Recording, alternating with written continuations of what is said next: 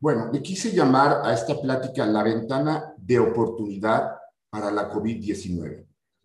¿Por qué la ventana de oportunidad? Porque a través de este año, tres, cuatro meses ya, hemos aprendido mucho sobre este virus que tenemos que poner en práctica. Esta gráfica me preocupa mucho. Esta gráfica son los casos nuevos que se presentan a nivel mundial.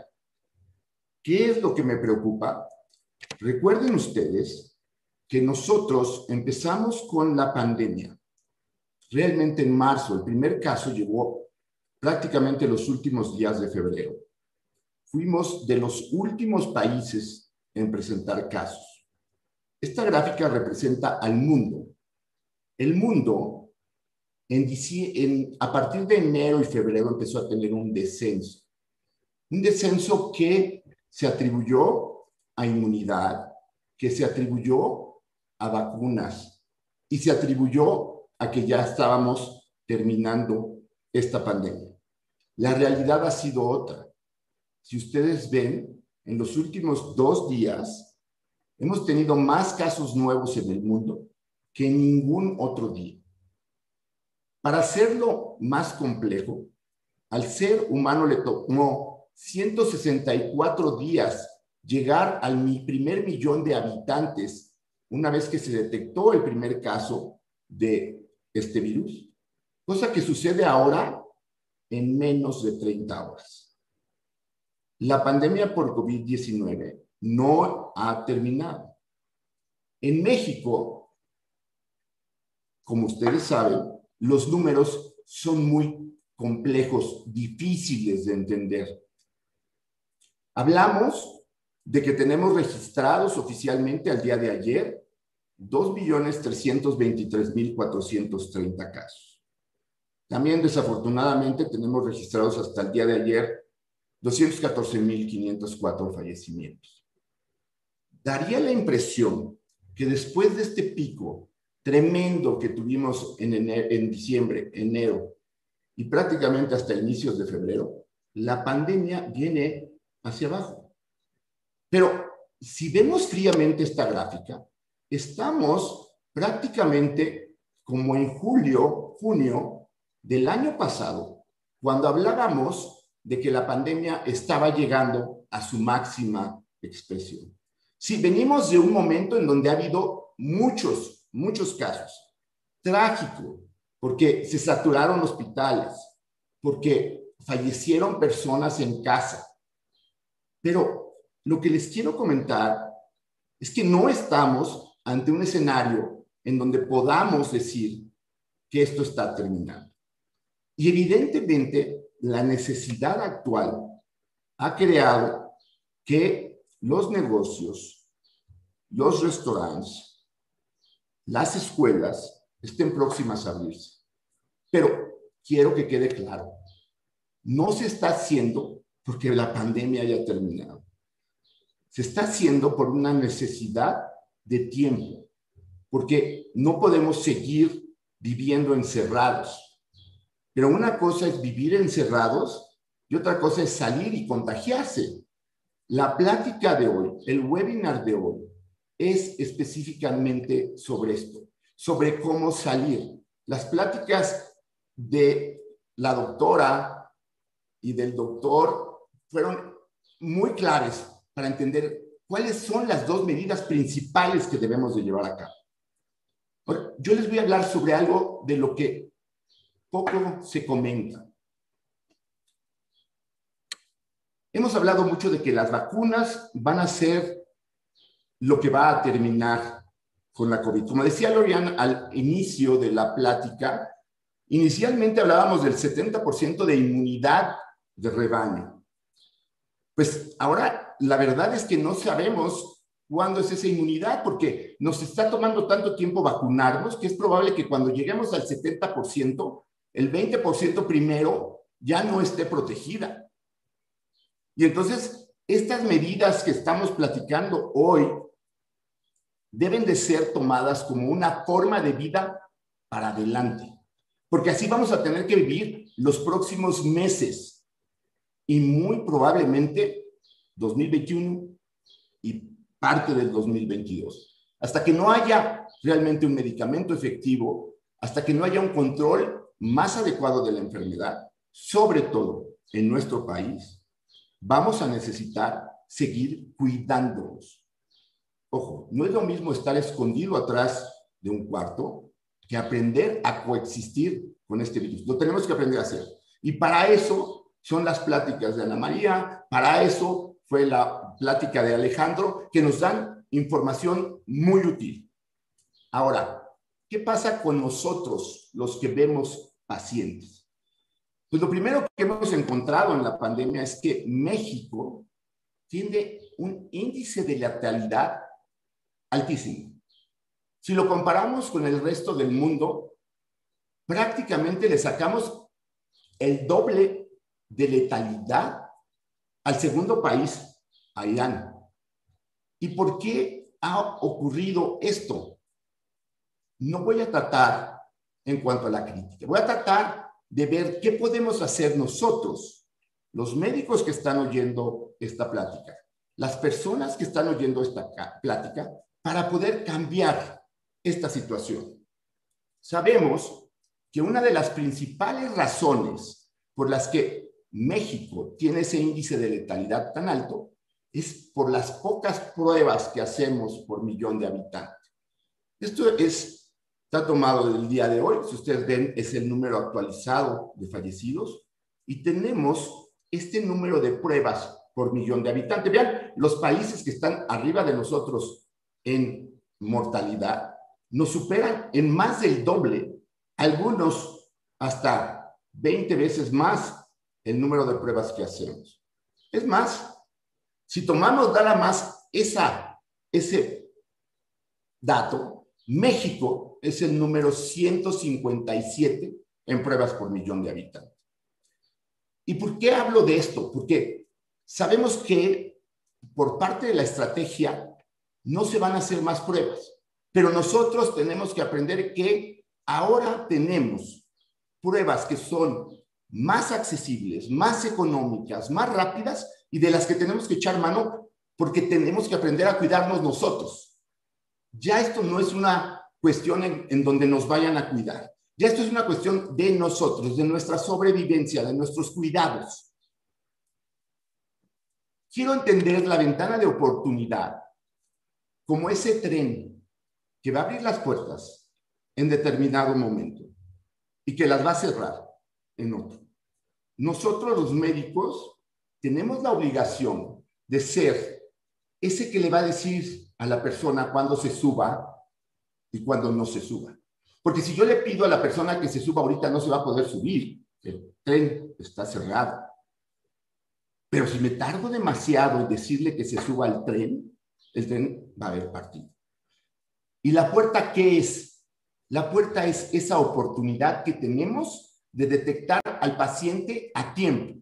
Porque si tú detectas un paciente a tiempo, no solamente evitas que el paciente pueda tener una mala evolución o si la está teniendo, sabes con anticipación qué hacer. Pero el detectar ese paciente es la obligación de detectar a más pacientes. Yo quisiera que la plática al final les dejara que por cada paciente que tratamos, encontremos alguno de los que ese paciente ha contagiado. La enfermedad ha sido brutal. El, gasto de tratar pacientes que se ponen graves nos ha hecho olvidarnos de los que estuvieron en contacto con ese paciente. Y luego, otro tema totalmente, de los que ya salieron adelante. Estamos como enfocados en el que se está ahogando y no cuidamos el que se va a caer al agua y no cuidamos el que ya salió del agua y que a lo mejor salió con muchas dificultades. Sí, ha sido eso lo que nos ha obligado a esta enfermedad, a enfocarnos directamente en el enfermo. ¿Qué medicinas? ¿Qué hacer? ¿Cuándo le mides la oxigenación? Estas cosas están claras. Pero nos hemos olvidado que ese paciente que se cayó y que se está ahogando y que estamos rescatando, trae a lo mejor consigo a cinco, seis, siete pacientes que van a estar en el mismo barco en la misma situación y que probablemente si no los detectamos, no solamente no los vamos a cuidar a ellos, si vamos a hacer que esta cadena sea interminable. Está muy claro, lo comentaba muy preciso Alejandro con historias reales, el crucero de Yokohama. En estudios que se han hecho en comunidades, un gran número de las personas que sufren esta enfermedad son asintomáticos. Qué bueno, qué bueno que son asintomáticos, pero son los principales dispersores del virus. Y la única forma de detectar estos asintomáticos es buscándolos. ¿Y cómo, cómo puedes buscar gente que no tiene síntomas? Pues tienes que buscar a los pacientes que tienen síntomas, porque esos pacientes son los que han contagiado a unos que van a contagiar. Y si no logramos frenar esto, una persona, y este es otro artículo que me encantaría que revisaran, acerca de una persona religiosa en Corea, contagió a 16 mil individuos. Y no fue que él estuviera en contacto con 16 mil personas, es que él contagió a personas que contagiaron a personas que contagiaron a personas. Nuestra obligación ahora no es solamente enfocarnos en la temperatura y la oximetría de la gente que tiene síntomas, sino preocuparnos también por las personas que estuvieron en contacto con esa persona, para que esas personas tomen sus precauciones para no contagiar a otras y para detectarse a tiempo. Es evidente que las estrategias que urgen en este país incluyen las medidas de prevención de las que estuvieron hablando mis compañeros en las dos magníficas charlas anteriores. Pero la identificación de casos ha sido lo que nos ha faltado en este país. Al no realizar suficientes pruebas, no estamos checando a aquellos asintomáticos, no les estamos haciendo pruebas a los contactos de los infectados. ¿Y qué pasa? Encontramos esos pacientes con obesidad, con diabetes, con hipertensión, cuando ya tienen un cuadro infeccioso severo, cuando ya las puertas del tren se están cerrando y las opciones que les damos son muy pocas. Nuestro sistema de salud no está preparado para tratar una enfermedad de terapia intensiva. No hay el suficiente número de recursos, de camas, de ventiladores, de intensivistas.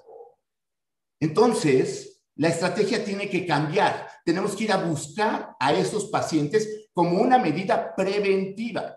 Y por eso este tema se agregó en este webinar. Tenemos que buscar a esos pacientes, identificar qué pacientes tienen factores de riesgo para que sean tratados en forma oportuna. Imagínense el escenario en el que hoy sale un medicamento antiviral efectivo contra la COVID. Estamos en un problema, porque la mayor parte de los pacientes que se diagnostican ya no se diagnostican en la forma temprana, se diagnostican cuando la enfermedad está avanzada. Si no empezamos a implementar este mecanismo, no vamos a lograr, incluso con un medicamento adecuado, tratar en forma temprana a los pacientes. Ya hablamos de cómo se transmite la enfermedad. Y solamente quisiera agregar esta situación que creo que es muy importante. El cubrebocas es una medida de solidaridad, pero sabemos que hay gente necia que no cree en la solidaridad. Pues si los convenzo de otra, eso es una medida de precaución, de prevención. ¿Por qué? Porque si la persona que se pone en contacto con alguien que tiene la COVID y que está dispersándolo y no trae cubrebocas, puede recibir una carga viral más elevada que aquella que sí tiene cubrebocas. Si les pongo este caso que es real, un hombre de 55 años viaja a Sudamérica por cuestiones de trabajo. Él es obeso, hipertenso y diabético. Durante todo su viaje estuvo ansioso de que se fuera a contagiar, mantuvo al máximo sus cuidados para no infectarse. Cuando regresa a México, convive con su esposa, la cual es una mujer 10 años más joven que él. Es una mujer atleta, hace triatlón, es delgada y no tiene ninguna comorbilidad. Hombre obeso, diabético, hipertenso. Él resultó contagiado en el viaje a Sudamérica, pero cuando llegó a su casa no sabía que estaba infectado. Cuando él se infectó, seguramente tenía estas medidas de prevención de las que han hablado. Su esposa no. Su esposa convivió con él, evidentemente sin cubrebocas. ¿Cuál fue el resultado? Su esposa estuvo en el hospital dos semanas. Afortunadamente salió adelante. Pero una mujer que aparentemente no tenía ningún riesgo, seguramente recibió una carga viral muy alta que le produjo una infección severa. Entonces, si no creen en la solidaridad, solamente creen en el egoísmo de la prevención, también sirve. Háganlo. Daría la impresión que cuando hablamos de la COVID, hablamos nada más de la enfermedad de la COVID. Hablamos de la fase viral, hablamos de la fase pulmonar, hablamos de esa fase inflamatoria, de la coagulopatía. ¿Por qué? Porque este es el paciente que pide a gritos que lo ayudes. Tenemos que abrir nuestro campo visual y entender que hay un momento crítico que es antes de que el paciente muestre síntomas. Como decía muy bien en su plática Alejandro, hay un periodo en donde el paciente va a contagiar y él no sabe que está contagiado. Y eso probablemente ocurra en los primeros cuatro días después de su contacto. Y ahí es cuando tenemos que hacer un diagnóstico, aislarlo, pero checar contactos. Sí, estamos muy ávidos de conocer cuál es la edad para saber si el paciente va a tener riesgo, el índice de masa corporal, diabetes, hipertensión, pero hemos dejado sin ver que la única forma de realmente controlar la pandemia es ir hacia atrás y ver, a ver, con quién estuviste tú. Tienes que avisarle a tus contactos. Tenemos que abrir nuestra mente a que esta enfermedad es así de amplia. No es solamente la enfermedad inicial, es la enfermedad cuando estás en ese periodo de incubación, cuando tienes que evitar que te vayas a contagiar, porque si alguien en tu familia resultó positivo, lo tienes que aislar. La exposición de miembros de la familia para que se contagien es absurda. El buscar en familias que todos resulten contagiados una vez para que se acabe esto es una mala medida, porque no sabemos cuál va a ser la evolución de cada uno. Y sí, un tema en el que probablemente tengamos que platicar después, la parte post-COVID otra enfermedad asociada al COVID. Pero yo quiero que pongamos atención en esto. Pongamos atención en que tenemos la obligación de hacer un estudio epidemiológico cuando estamos viendo un paciente. ¿Cuándo piensas que te hayas infectado? ¿En dónde piensas que te hayas infectado? ¿Quién estaba contigo? ¿Quién convivió contigo los siguientes cuatro o cinco días? Y tienes que ir a buscar a esos contactos. ¿Por qué? Porque tú te contagias el día uno y no lo vas a, saber con certeza hasta que no tengas síntomas o que no hayan pasado cinco días y te hagas una prueba y resulte positiva. Si te haces una prueba antes de este tiempo, vas a ser probablemente un falso negativo. ¿Por qué un falso negativo? Porque todavía no tienes suficiente virus en tu secreción respiratoria para que ni PCR ni antígeno lo detecte. Ahora, en general siempre pensamos que las pruebas nuevas no superan a las anteriores. Tenemos hoy una herramienta de la que tenemos que echar mano. Se llama antígeno. Es una prueba que cuesta 250 pesos, que la puedes hacer en farmacias, que puedes pedirle a los miembros de la familia que se la haga. Solo tienes que hacerla con dos condiciones. Que haya pasado el suficiente tiempo y estar consciente de que es una prueba que no tiene la sensibilidad del PCR. Entonces, si tú estuviste en contacto con alguien, tienes una prueba de antígeno positiva, no le busques, tienes infección por COVID y te tienes que aislar.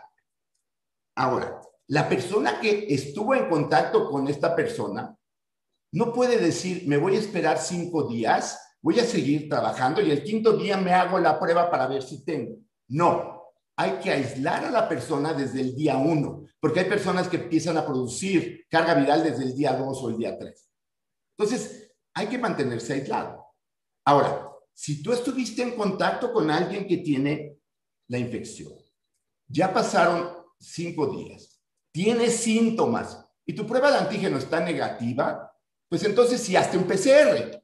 Pero si la prueba te sale positiva, te puedes ahorrar la PCR y dile a los demás con los que estuviste que se pudieron haber contagiado por ti. Si se dan cuenta, como hablaba del cubrebocas, al hablar de solidaridad, esta enfermedad ha requerido mucho de esto, de la solidaridad, de que la persona que está sintomática informe a la gente con la que estuvo antes de que estos presenten síntomas o cursen la enfermedad como asintomáticos y contagien a más personas, porque así fue como la persona de Corea fue contagiando en arbolito hasta llegar a 16 mil individuos contagiados.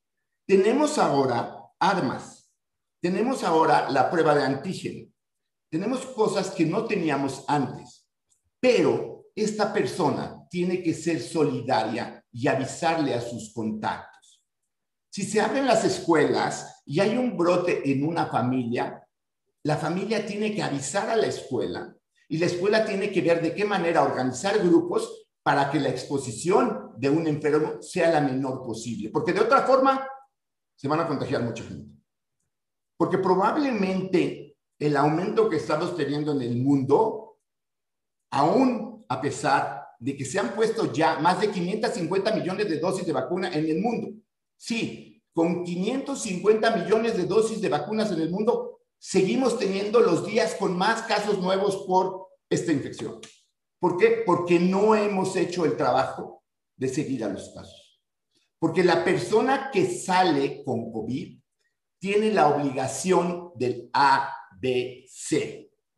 El A es avisar y aislarte. Avisar a la gente con la que tuviste contacto en los últimos cinco días, porque como vimos ahí, puede ser que tú empieces con síntomas cinco días después de haber estado en contacto. Háblale a esos cinco y diles, aíslate. Y a los cinco días, hazte una prueba. Busca a aquellos que han estado en contacto con esa persona los últimos cinco días. Si tú aíslas a estas personas y alguna resulta ser una sintomática, seguramente le vas a salvar la vida a otra sin necesidad de curarlo en terapia intensiva. ¿Por qué? Porque si esta persona que se aísla vive con un diabético hipertenso y obeso, le vas a haber salvado la vida a ese hipertenso, diabético y obeso. No dando una sola medicina, solamente diciéndole a su contacto que se tiene que aislar y que no puede estar en contacto con ella. Tenemos que hacer entonces una cadena de aislamiento, avisar, buscar y hacer la cadena de los contactos que estuvieron con los contactos que resultaron infectados.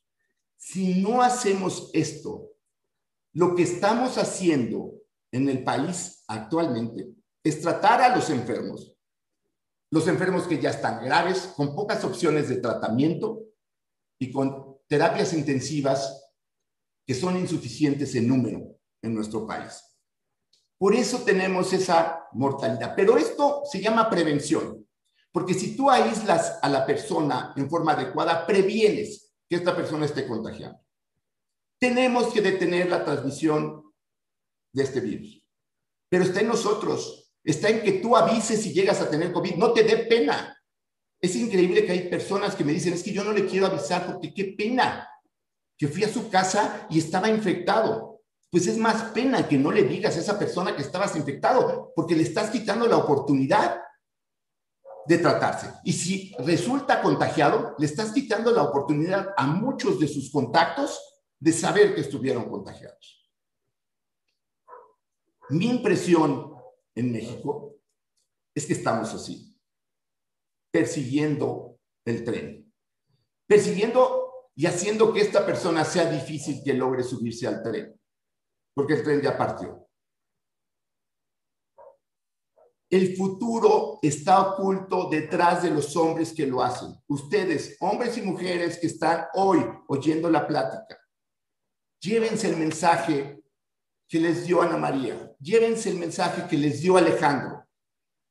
Y llévense la responsabilidad de usar bien un cubrebocas, de que si tienen hoy un negocio en donde va a acudir gente, lo tengan bien ventilado, que vigilen las emisiones de gases.